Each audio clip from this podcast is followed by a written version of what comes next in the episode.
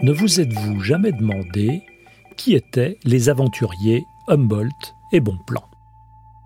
Quand Charles Darwin s'embarque sur le Beagle, cela fait plusieurs décennies que la mode des grandes explorations scientifiques a été initiée. Les déserts, comme les forêts les plus denses, le Grand Nord, comme les tropiques, suscitent la curiosité, pas toujours dénuée d'arrière-pensées cupides. Les puissances européennes de la fin du XVIIIe siècle sont en concurrence, ce qui n'empêche pas des collaborations entre scientifiques. Des collaborations souvent construites sur des amitiés individuelles, plus que sur des motivations géopolitiques, comme on le dirait aujourd'hui. Dans le genre, l'aventure sud-américaine du Prussien Alexander von Humboldt, associé au Français Aimé Bonpland, est assez exemplaire. Le point de départ est une véritable amitié. Humboldt, né en 1769, était francophone, comme beaucoup d'intellectuels ou d'aristocrates de l'époque. Il était venu s'installer à Paris en 1798, où vivait déjà son frère aîné Willem. Il fréquente le Jardin des Plantes et le Muséum et côtoie Cuvier, Lamarck ou Laplace. Il est approché par Baudin, chargé de diriger une expédition en Amérique du Sud.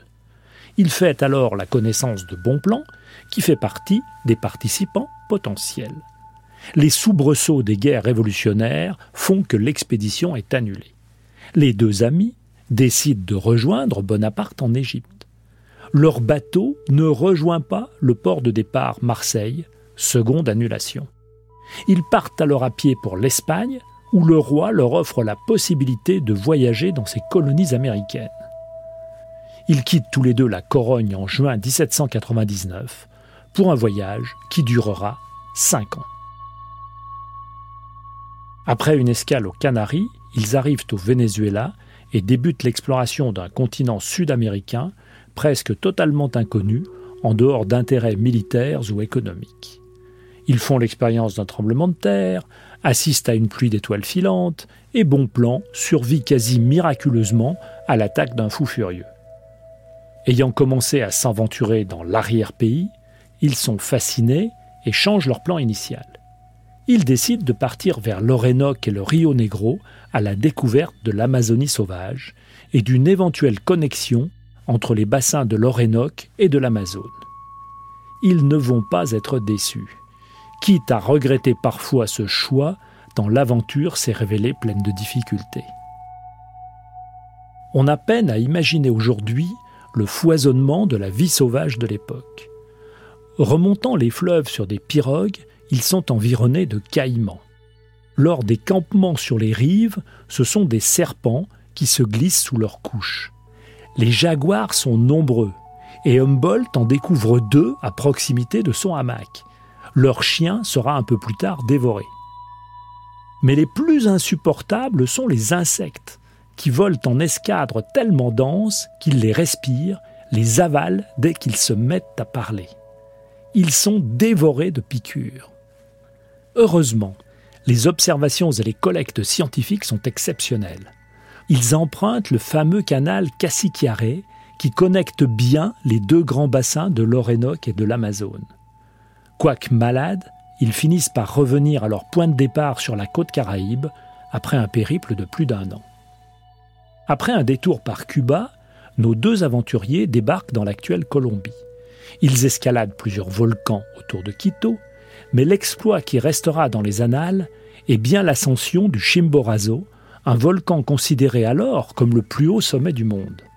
Ils vont le gravir jusqu'à l'altitude de 5880 mètres, rebroussant chemin à seulement 500 mètres du sommet, faute d'oxygène. Ils passeront ensuite une année au Mexique, puis feront un détour par les États-Unis avant le retour vers l'Europe et la France en août 1804. Humboldt est francophile, et en 1804, il s'installe à Paris et y restera jusqu'en 1827. Il deviendra un naturaliste reconnu et célébré par ses pairs. Cela ne l'empêchera pas de passer, selon les moments, pour un espion au service de la Prusse ou de la France.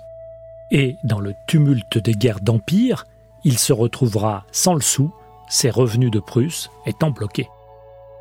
En 1814, il interviendra auprès d'un général prussien pour éviter qu'un peloton d'infanterie prussienne ne stationne au Jardin des Plantes. Après la chute de Napoléon, le roi de Prusse réclamera son retour avec insistance jusqu'à l'obtenir au bout de 12 ans, en écrivant Je ne puis donc vous autoriser à prolonger plus avant votre séjour dans un pays que tout vrai Prussien devrait haïr. L'argument de notre Alexandre francophile était qu'il ne pouvait terminer ses ouvrages qu'à Paris.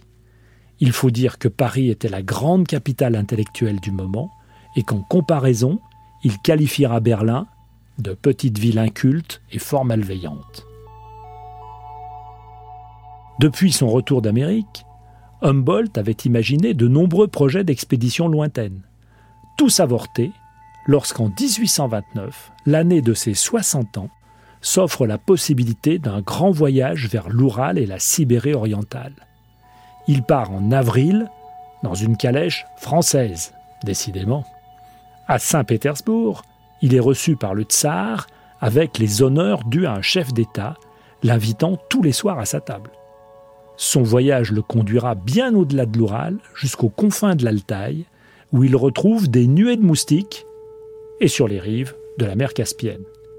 Il sera le découvreur des premiers diamants de l'Oural et même de toute la Russie. Rentré à Berlin à la toute fin décembre, il aura parcouru 19 000 kilomètres en moins de neuf mois. Il sera quasi sanctuarisé de son vivant en dépit de son implication dans les journées révolutionnaires de 1848. Il a toujours été sincèrement démocrate et inspiré par 1789 et sa critique des religions.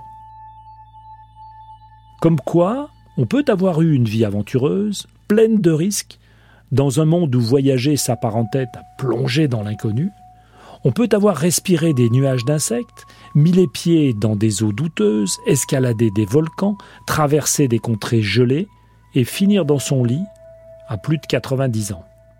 Quelle belle leçon. Le pourquoi du comment, science, par Bruno David, réalisation Charles Trou.